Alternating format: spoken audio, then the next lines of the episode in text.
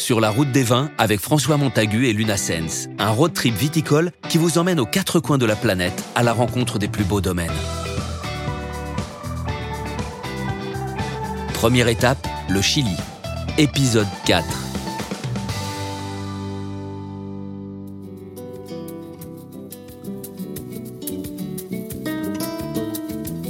En direction de la capitale Santiago, ma route des vins traverse la vallée reine, la vallée de Maipo, berceau de nombreux grands vins chiliens.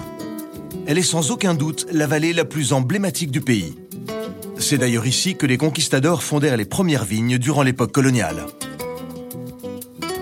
Symbole de cette tradition, la vigna Santa Rita, l'une des plus vieilles propriétés viticoles du Chili.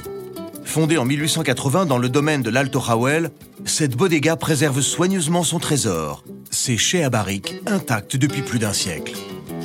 C'est Roberto Rivas, le maître des lieux, qui m'ouvre les portes de ce temple. Regarde ce que nous avons ici. Ce chai a été fait avec l'expertise française, entièrement dessiné par des architectes français, avec un système d'arcs tendus. Tu vois là, si tu regardes bien, nous avons profité de la force de la structure. La majorité des vignobles chiliens a une technologie apportée par la France, avec l'expertise française. Pour nous, c'est très important. Et quand est-ce que ce chai a été construit Ça a été construit en 1875. Ah oui, il y a 150 ans. Oui, exactement, il y a bien longtemps. Explique-moi, à Santa Rita, on trouve quel type de cépage? Ici, dans la vallée du Maipo, nous avons du Cabernet Sauvignon, du Cabernet Franc, du Pinot Noir et du Carmener. Le Carmener est une variété disparue en France dans les années 1930 à cause du phylloxéra. Nous avons eu la chance que notre œnologue le redécouvre ici, à Santa Rita. C'est vraiment unique, non? Quelle merveille Regarde quelle belle architecture. Et tout est en bois Tout en bois. Il y a un mélange de styles. Nous avons de la pierre et du bois. Et tout a été fait par les mêmes architectes. Ici, nous avons quelque chose de très intéressant. Des barriques françaises de différents fournisseurs, mais toutes françaises. Toutes celles qui sont ici Toutes, ce sont les meilleures barriques. Et pourquoi Pour faire le meilleur vin, François. Le vin est plus élégant, plus rond, moins agressif. Et alors tu dirais que la barrique américaine est... La barrique américaine est beaucoup plus agressive. Parce qu'aux États-Unis, quand ils découpent les arbres, ils ne les sèchent pas comme en France. Ils fabriquent directement les barriques avec le bois encore vert. C'est à cause de ça qu'elles sont moins douces. En France, ils coupent les arbres et les laissent sécher. Combien de temps À peu près un an. Une fois le bois séché, ils font un feu, et c'est autour de celui-ci qu'ils donnent leur forme finale aux barriques. Elles sont grillées, donc le bois est plus sec, plus doux et beaucoup plus élégant. Et tu vois, ça c'est moins agressif, et ça permet de garder le vin plus longtemps. Ah oui, je comprends.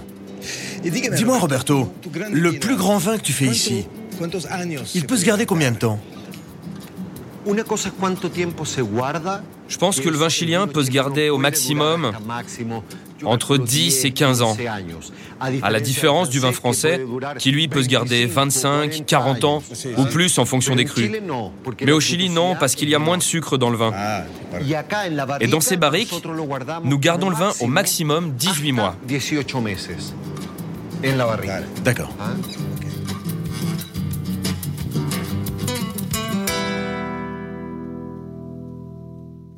Pour terminer ce voyage, je ne peux m'empêcher d'aller découvrir une autre partie de la vallée de Maipo, le Haut Maipo, la zone la plus proche des Andes, située entre 550 et 660 mètres d'altitude. Parmi les nombreuses propriétés prestigieuses de cette zone se trouve le domaine du Hara de Pirque, une propriété étonnante de 600 hectares qui lie intimement le monde du vin et celui de l'élevage de chevaux. Avant d'aller rencontrer Eduardo, qui est le propriétaire de la bodega Ara de Pir, qui est à 40 km au sud de Santiago, mais dans le nord de la vallée de Maipo, j'ai décidé de m'offrir une petite pause au milieu des purs sang. Il y en a à peu près 250 ici. Et c'est quand même la seule bodega du Chili qui fasse à la fois et du vin et un élevage de chevaux de course, parce que c'est le cas ici. Ils sont tous des purs sang. Et ils sont magnifiques. C'est extraordinaire parce que je pourrais être, euh, je sais pas, dans le Montana, en Californie. C'est émouvant même.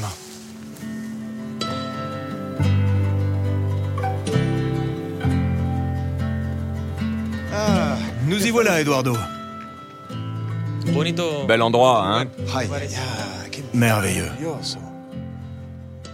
Ce que nous voyons ici, c'est toute la propriété du Hara de Pirque. Elle appartient à notre famille, la famille Maté. Mon père et moi sommes les propriétaires. Au fond de ce champ, dans la partie plate, nous avons les chevaux de course. Puis sur les coteaux de la cordillère, il y a les vignobles. Tout ça encadré par les bâtiments de la bodega en forme de fer à cheval, où nous produisons les vins.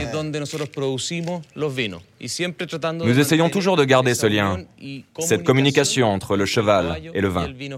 Et pourquoi faire du vin Ah, le vin parce que c'est une culture qui s'est beaucoup développée au Chili. C'est le repos du guerrier. Et oui, pour bien regarder le cheval, il faut avoir quelque chose à la main.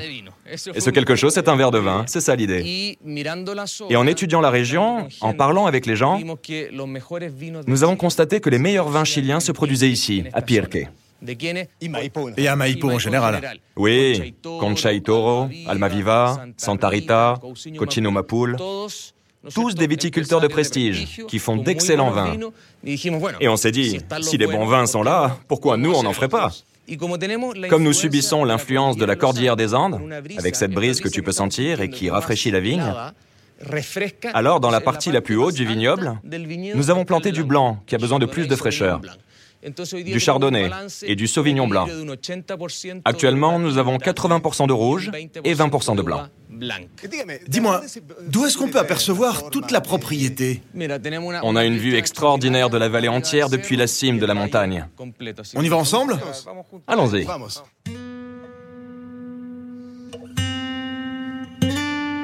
Avant de rejoindre Santiago, je savoure un instant de liberté dans ces champs balayés par le vent de la cordillère.